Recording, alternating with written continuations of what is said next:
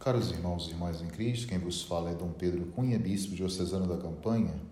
Hoje é domingo, dia 4 de julho, e estamos celebrando a solenidade dos apóstolos Pedro e Paulo, cujo evangelho é o de Mateus 16, 13 a 19, que nos diz assim: Naquele tempo, Jesus foi à região de Cesareia de Filipe e ali perguntou aos seus discípulos: Quem dizem os homens ser o filho do homem?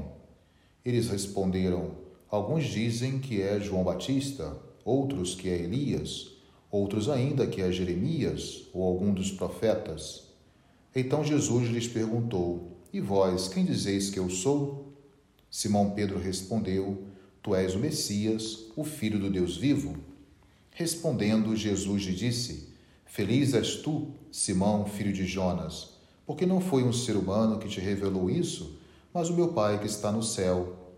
Por isso eu te digo que tu és Pedro, e sobre esta pedra construirei a minha igreja, e o poder do inferno nunca poderá vencê-la.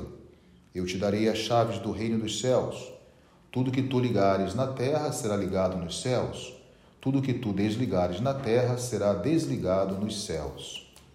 Caros irmãos e irmãs, a Igreja do Brasil celebra hoje a solenidade destes dois grandes apóstolos de Cristo, Pedro e Paulo colunas da igreja. A figura de São Pedro sobressai no evangelho de hoje. São Mateus foca o alicerce de sua catequese na tradicional confissão de fé de Pedro. Tu és o Messias, o Filho do Deus vivo, como nós vimos no versículo 16 deste evangelho. E esta importante confissão constitui o depósito de fé que a igreja recebe e deve então transmitir o ministério apostólico não se compreenderia sem esta grande proclamação de fé. Ela é também a raiz da missão ou da ação missionária da Igreja no mundo. A resposta de Pedro é também a confissão dos demais apóstolos. Daí Jesus lhe designar uma nova identidade a partir de uma resposta que vem do alto e não da pura e simples capacidade humana. Pedro será então a pedra e o chefe da igreja que Cristo fundará no seu mistério redentor, Pedro se destaca ou se diferencia da opinião pública sobre quem era Jesus e que também é muito mais do que um dos profetas ou alguns dos profetas mencionados no texto. A resposta de Pedro vai no essencial, no âmago, no centro da pergunta Jesus é o Messias, o Filho de Deus.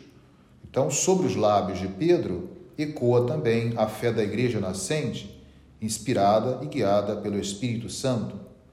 Jesus proclama Pedro como bem-aventurado por ter recebido esta revelação de Deus Pai. É sem dúvida uma graça que Deus concede ao apóstolo Pedro. Em virtude disso, Simão é chamado de Pedro, ou seja, rocha Kefa do grego, Pedro se torna o fundamento firme do edifício que é a igreja. Jesus então estabelece Pedro como fundamento dessa mesma igreja. Sobre esta pedra construirei a minha igreja, como nós observamos no versículo 18. Então, ao chamar Simão de Pedro, pedra, rocha, Cristo quer manter a sua igreja unida e que possa então abrir a porta do reino e que possa levar também a salvação a todos. Cristo quer continuar a oferecer o seu perdão aos homens pelo papel de ligar e desligar que a igreja exerce, começando pelo apostolado de Pedro e os demais discípulos. O ministério da reconciliação, que é próprio de Cristo, agora é transmitido aos apóstolos por esse mesmo Cristo. Em torno de Pedro e em comunhão com ele, todos nós somos convidados, como batizados e como igreja que formamos, a esta larga missão de anunciar o perdão de Deus a todos os que se abrem e acolhem a mensagem do Reino. Com a solidez deste edifício, apoiado sobre a rocha, a Igreja resistirá ao poder do inferno, da perdição e da morte eterna, pois ela deve ser uma comunidade que anuncia a salvação, um sinal visível do amor salvífico de Deus a todo o gênero humano, como nos lembra a Lumen Gentium. Ela será sinal universal de salvação. Por isso, Jesus confia as chaves a Pedro, para que abra a porta, a porta de acesso ao reino de Deus. Aqui se concretiza plenamente a profecia de Isaías, no capítulo 22, versículo 22. Eu lhe porei sobre os ombros a chave da casa de Davi. Se ele abre, ninguém fechará. Se ele fecha, ninguém abrirá. Pedro será então pastor e guia do novo povo de Deus, abrindo-lhe a passagem para o reino. Isso significa ter as chaves nas mãos. São as chaves da igreja que tem sempre as portas abertas para quem é obediente e fiel ao projeto e à vontade de Deus. A referência a este gesto de receber as chaves e de ligar e desligar indica, sim, a missão da igreja de refletir o mistério do reino anunciado por Cristo.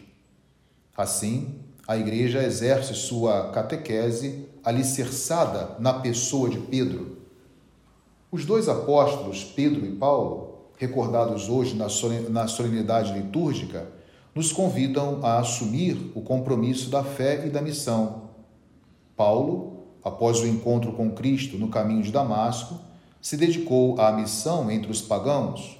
Já Simão Pedro, que fez parte do grupo dos primeiros discípulos, pregou a boa nova entre os judeus. Ambos seguiram o caminho que o Senhor lhes indicou.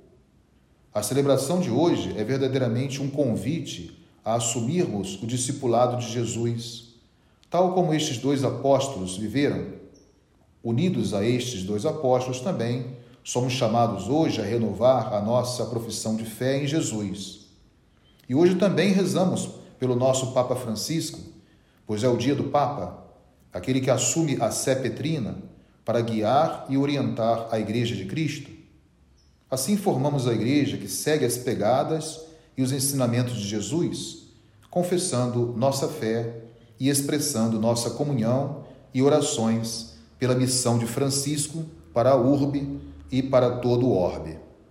Louvado seja nosso Senhor Jesus Cristo, para sempre seja louvado.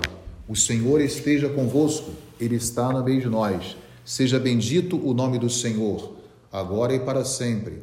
A nossa proteção está no nome do Senhor, que fez o céu e a terra. Por intercessão da Virgem do Carmo, e dos santos apóstolos Pedro e Paulo, abençoe-vos o Deus Todo-Poderoso, Pai e Filho e Espírito Santo. Tenham todos um abençoado domingo.